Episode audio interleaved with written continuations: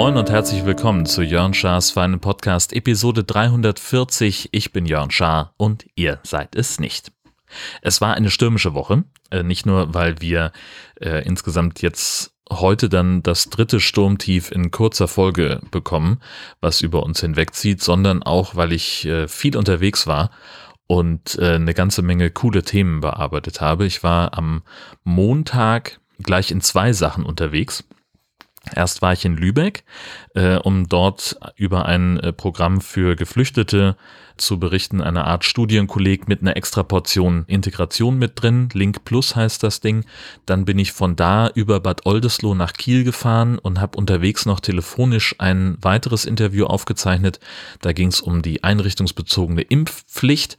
Dann habe ich zumindest das Impfpflichtthema abends noch produziert damit das dann am nächsten Tag laufen konnte, denn am Dienstag war ich den ganzen Tag in Brunsbüttel wegen des LNG-Terminals, habe dann abends den Beitrag über Link Plus produziert und am Mittwoch dann entsprechend die finale Abnahme dazu, um dann die Aufnahme zu machen und habe mich abends oder nachmittags dann noch ähm, mit dem LNG-Terminal beschäftigt.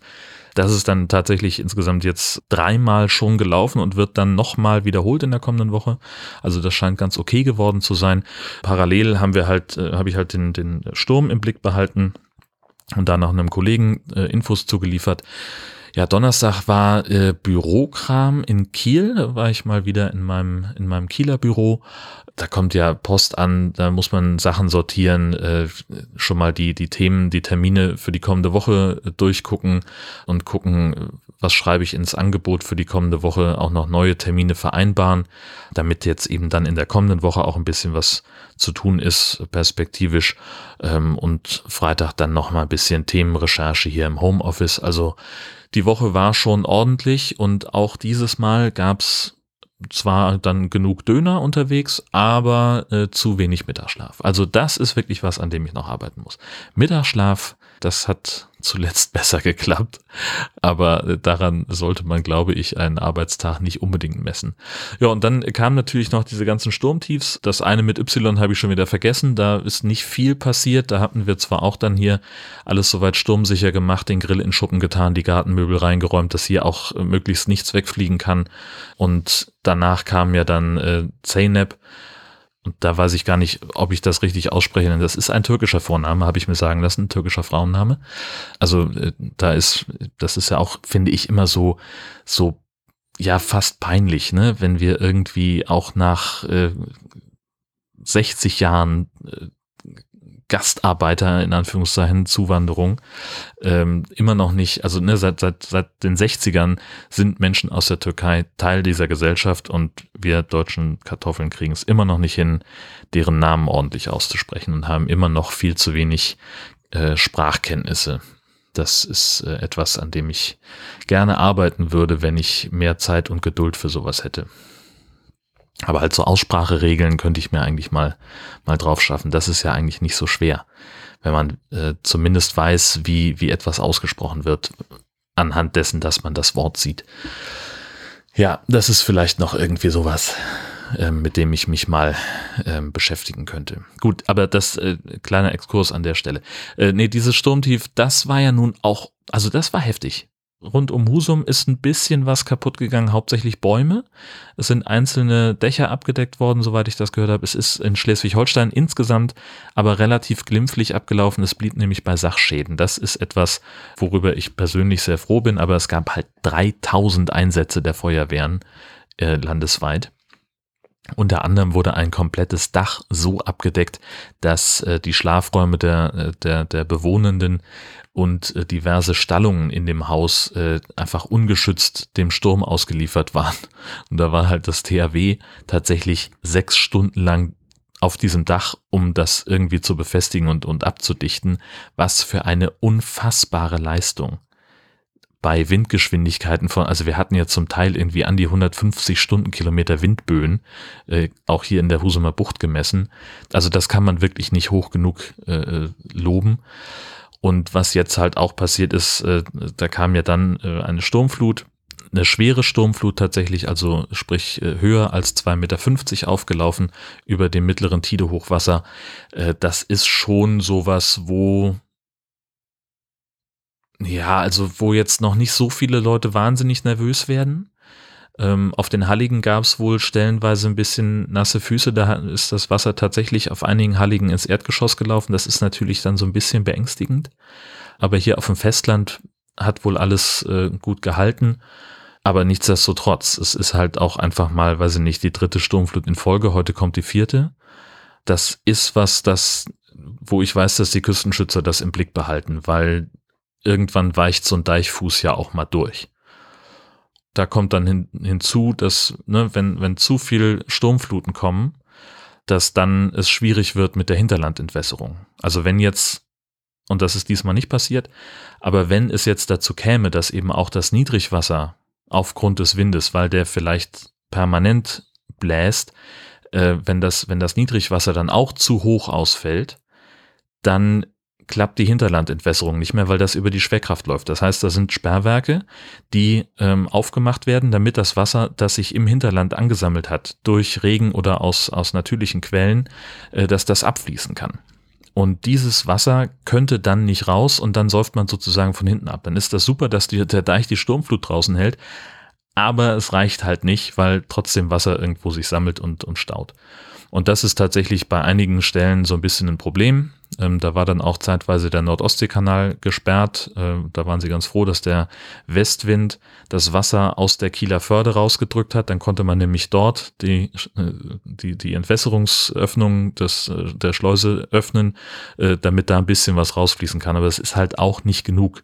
Das muss man eben auch immer sehen. Das dauert einfach, bis da eine signifikant große Wassermenge rausgelassen werden kann. Und dann ist es halt auch so, dass über den Kanal nur rund ein Drittel des Landes entwässert wird. Zwei Drittel laufen über andere äh, Flussgebiete, ähm, unter anderem über die Eider und naja, die entwässern halt überwiegend in die, ähm, in die Nordsee oder das andere ist dann, ist dann die Elbe und das wird dann halt einfach bei einer Sturmflut schwierig. Ja, also insofern äh, so ein bisschen Nervosität ist da da bei den Küstenschützern. Ich glaube, das ist auch insgesamt nochmal ein Thema, über das ich sprechen möchte in Natürlich SH. Das ist halt einfach, ich finde es unfassbar interessant. Entwässerung.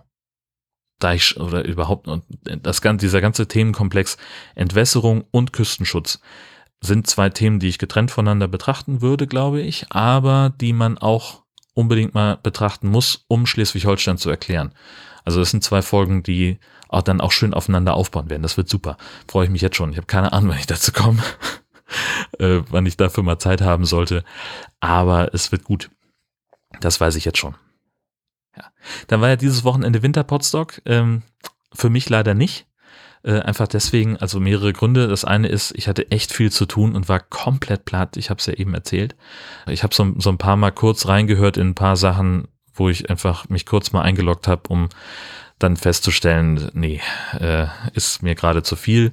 Äh, ich kann mich da nicht so richtig drauf konzentrieren. Und dann waren auch noch, also dann wäre auch noch so eine, so eine ganztägige Anwesenheit bei dieser Veranstaltung nicht so richtig angezeigt gewesen, weil wir auch noch Besuch hatten. Meine Eltern waren ein paar Tage da.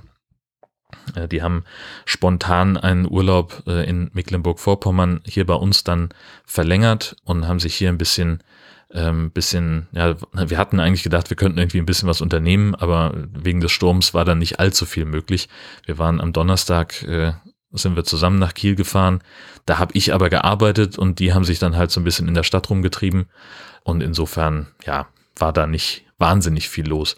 Aber meine Güte, Stattdessen äh, gab es dann äh, noch spontan Schokopudding. Ich bin gestern am Samstag aufgestanden und ich hatte einfach keinen richtigen Drive. Ich hatte schlecht geschlafen wegen des Sturms. Ich war zu, viel zu müde, zu genervt von der Welt und, und, und. Wie gesagt, mit Potstock war für mich nicht allzu viel los. Das, ähm, da habe ich gesagt, da, da störe ich nur. Dann habe ich äh, spontan beschlossen, ich mache jetzt Schokopudding. das ist sowieso einfach immer die beste Variante. Äh, einfach das wunderbare Rezept äh, von, von der Binary Kitchen aus Regensburg, äh, das ich euch nochmal in den Show Notes verlinke. Bin dann nochmal kurz zu unserem Supermarkt hier an der Ecke gegangen, um eine Tafel Schokolade zu holen. Während die Milch äh, kochte, habe ich die dann gehackt und das war alles sehr meditativ und so und habe dann so gerührt, gerührt, gemacht, getan und war dann schon beim Servieren, als mir auffiel, verdammt, du hast vergessen, die Schokolade reinzurühren. Zum Glück war das alles noch warm genug, dass ich die dann noch auf die Schüsseln und dann den Puddingrest im Topf äh, aufteilen konnte. Ähm, und so hatten wir dann also einen kompletten Schokopudding, der super lecker war.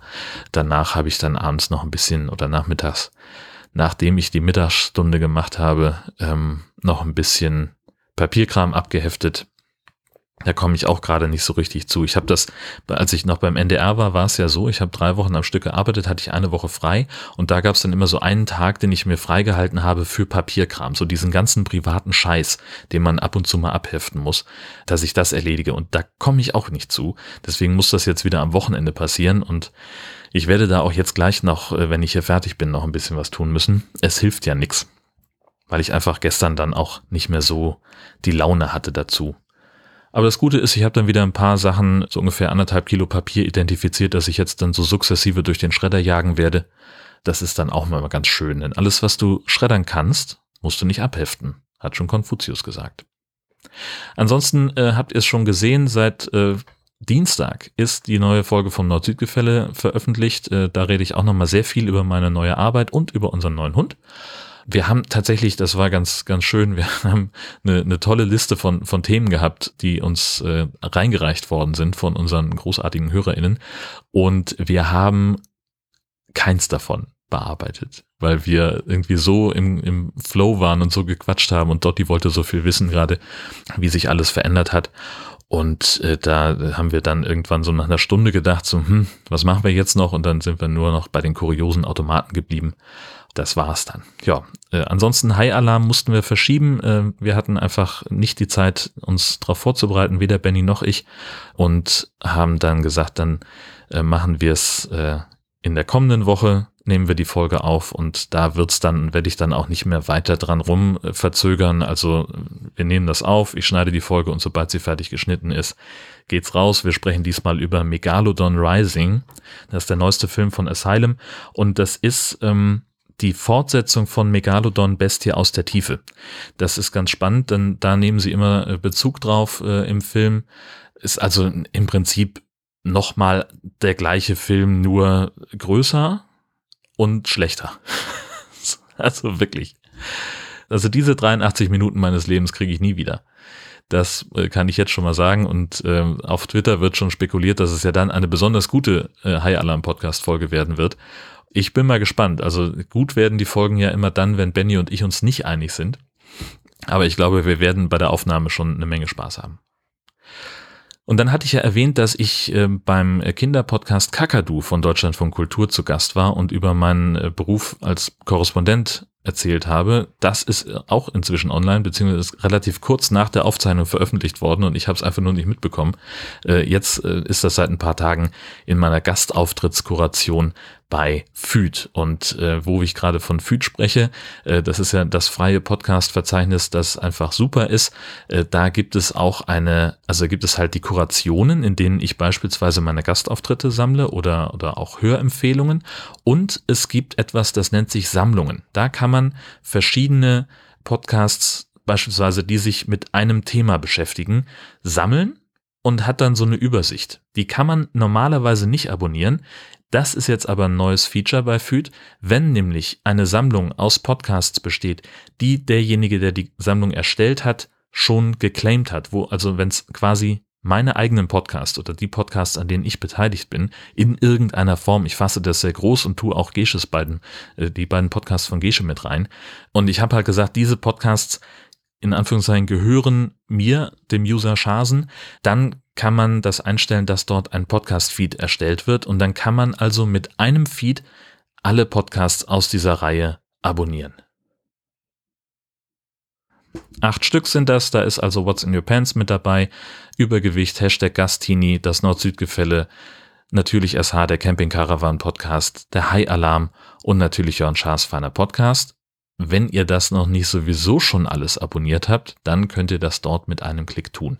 Ähm, dann ist es aber so, dass ähm, Christian von Füd sagt, da ist halt das Risiko groß, dass der, der Feed enorm stark wachsen wird. Also, ne, wir haben ja, wenn wir einfach mal überlegen, das hier ist Folge 340 von Jörn Schaas feinem Podcast. Das Nord-Süd-Gefälle hat über 80 Folgen. Der Camping Caravan Podcast, der High Alarm Podcast sind auch irgendwie so um die 60. What's in Your Pants genauso. Und die beiden Podcasts von Gesche sind irgendwo, ich glaube, Hashtag Gastini waren bei 11 oder 12 und Übergewicht, da sind jetzt noch zwei Folgen im Kommen, aber die stehen ja noch bei drei. Natürlich SH auch jetzt bei fünf.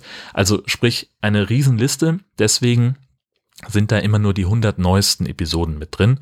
Aber ich glaube, das reicht, um einen Eindruck zu bekommen oder um auf dem Stand zu bleiben. Ne? Also für die Leute, die einen Podcast gerne von Folge 1 bis zum Ende durchhören, ist das nix. Aber ähm, für äh, jemanden, der sagt, ich brauche einen Feed, wo alles drin ist, das ist euer Ding. Klickt da drauf, den Link findet ihr in den Show Notes. Und jetzt gucken wir nochmal schnell auf die 1000 Fragen. Das ist ja wie immer eine Liste von 1000 Fragen, die man sich selber stellen kann, um sich besser kennenzulernen. Und entweder ist man dann so eine Instagram-Prinzessin und hat auf alles so eine verträumte Antwort oder halt nicht. Ich bin das meistens nicht. Und andere sind mir einfach zu privat, die beantworte ich dann gar nicht. Und wie immer wähle ich aus per Zufall und das geht heute los ähm, mit Frage 15. Wann bist du das letzte Mal in einem Vergnügungspark gewesen? Das ist eine sensationell gute Frage, denn das weiß ich gar nicht. Ich habe das Gefühl, dass das möglicherweise mein Junggesellenabschied gewesen sein könnte. Wo wir im, in einem Vergnügungspark waren. Ich weiß noch nicht mal mehr wieder. Na, hier, Heidepark Soltau. Nee. War das Heidepark? Ich weiß es gar nicht. Ich weiß es wirklich nicht mehr. Heieiei. Und ob wir danach nochmal irgendwo waren, ich glaube nämlich nicht. Wir hatten das vor, immer mal, aber es kam dann nie dazu. Heieiei, das ist natürlich schwierig. Also, das muss ja dann, äh, warte mal, wir haben 2014 geheiratet. Muss ja dann 2014 gewesen sein. Boah, krass. Die ist gut. 427. Achtung festhalten. Wann hast du das letzte Mal in ein Mikrofon gesprochen? Das war äh, jetzt. Nee, jetzt. Nee, das war jetzt. Uh, ah, nee, das war jetzt. Na, ihr wisst, worauf ich hinaus will. So. so. in ein Mikrofon gesprochen. Merkt ihr selber. Gott, oh Gott, oh Gott, oh Gott, oh Gott. Ähm, Frage 104. Wie viele TV-Serien siehst du regelmäßig? Wir haben gerade mehrere, die wir parallel gucken. Also ich habe äh, kürzlich erst wieder angefangen, äh, Star Trek The Next Generation einmal komplett von vorne bis hinten durchzugucken. Dann äh, gucken wir ganz gelegentlich äh, Seinfeld. Also ich habe die nie vollständig gesehen und meine Frau kennt die gar nicht. Ähm, wir sind mitten in der, ähm, ich glaube es ist die aktuelle Staffel von Brooklyn 99. Das sind, glaube ich, alle die, die wir zumindest gemeinsam gucken. Ah nee, Superstore gibt's doch auch noch, oder? Dieser komische, sind wir da durch? Weiß ich gar nicht. Ha, schwierig. Dieses, das ist so eine, so eine Fake-Doku-Serie über einen Supermarkt, ähm, die unglaublich witzig ist. Frage 637 ist die letzte, die wir für heute beantworten. Mit wem würdest du gern tauschen? Das kommt hart drauf an, was wir tauschen. Tauschen wir unseren Kontostand? Jeff Bezos. Tauschen wir unsere Leben dann mit niemandem. Ähm, tauschen wir unsere Hörerzahlen im Podcast gerne mit Tobi Bayer.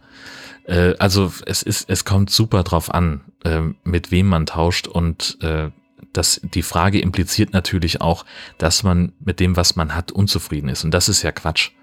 Also, das bin ich nicht. Ich bin so, also, nee, echt nicht. Ich habe keinen Grund, mit irgendwas unzufrieden zu sein. Das ist super äh, ich zu sein. Insofern äh, wäre eher die Frage, möchte irgendjemand mit mir tauschen? Wahrscheinlich nicht. Weil es auch ein paar gute Gründe gibt, nicht Jörn Schaar sein zu wollen. Bauchfett. Zum Beispiel Bauchfett. ja, das ist, äh, glaube ich, der wichtigste Grund. Gut, ähm, belassen wir es dabei. Ich wünsche euch ein fantastisches Wochenende bis die nächste Folge von Jörn Schaas für einen Podcast erscheint, hoffe ich allerdings auch, dass ein Untersuchungsausschuss da auf die Idee kommt, die Machenschaften von Horst Seehofer und Georg Maaßen zu untersuchen. Und falls nicht, ja, mein Gott, dann versuchen wir es halt nächste Woche nochmal. Tschüssi!